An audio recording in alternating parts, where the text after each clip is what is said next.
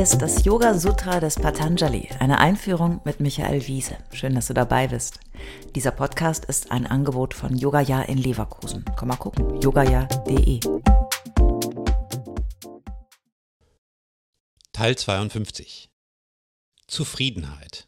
Santosha. Das ist das magische Wort der heutigen Folge.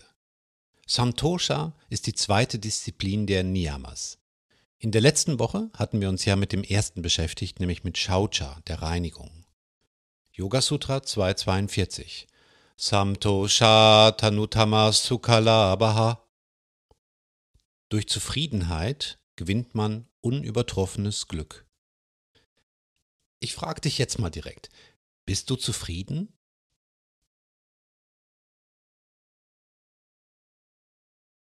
Oder anders gefragt, bist du ein zufriedener Mensch?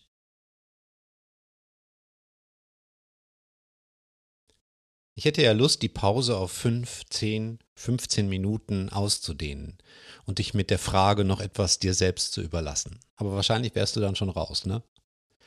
Wir sagen ja bei Yoga ja, Gelassenheit muss man üben und meinen damit, dass man dranbleiben muss beim Yoga wie überhaupt im Leben. Von nix kommt nix.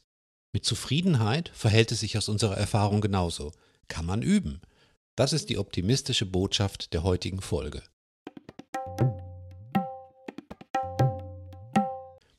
Was ist Zufriedenheit? Patanjali sagt, Zufriedenheit führt zu Glück, Sukha.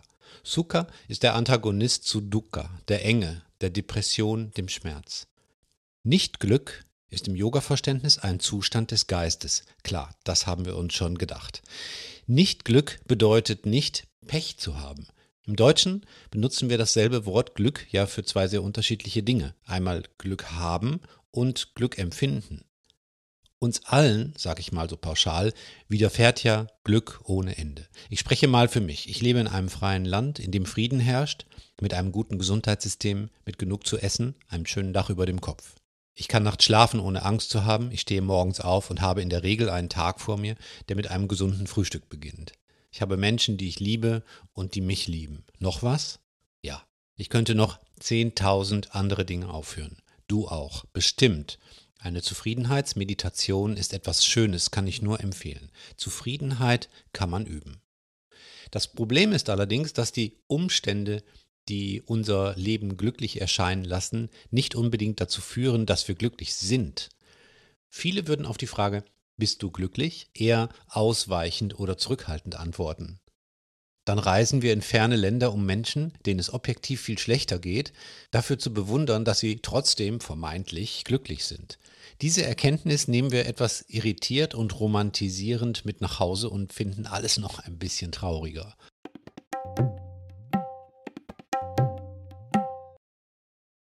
Warum ist das so? Ich glaube, unsere Erwartungen an das Glücklichsein sind zu hoch und zu verzerrt. Glück zu empfinden ist ja ein sehr starkes Gefühl, eines, das man nicht wirklich lange aushält. Wie das Glück kommt, so geht es vorüber. Das liegt in der Natur des Menschen. Wir streben immer wieder Richtung Ausgleich. Das extreme Gefühl Glück ist fast immer von kurzer Dauer. Und um es herzustellen, gibt es kein Rezept, oder?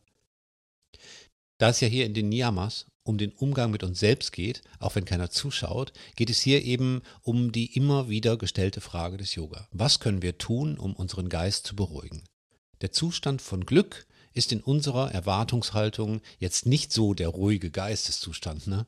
Also sagt Patanjali, Zufriedenheit bzw. das Praktizieren von Zufriedenheit wird zu Glück führen. Der Trick hier ist, dass der emotionale Zustand der Zufriedenheit eine viel längere Halbwertzeit hat. Zufrieden kann man auch über eine lange Zeit sein. Zufrieden zu sein heißt ja gerade, eher im Geist in sich zu ruhen. Glück ist ein starker und vergänglicher Reiz. Zufriedenheit dagegen ist das Plateau, auf dem sich Glück breit machen kann, auf dem sich Dukkha, die Enge, in Sukha, die Freude verwandeln kann.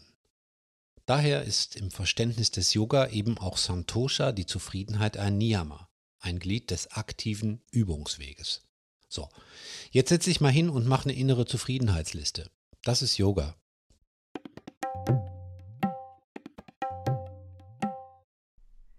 Alle bisherigen Folgen kannst du jederzeit nachhören, auch wenn du jetzt erst eingestiegen bist.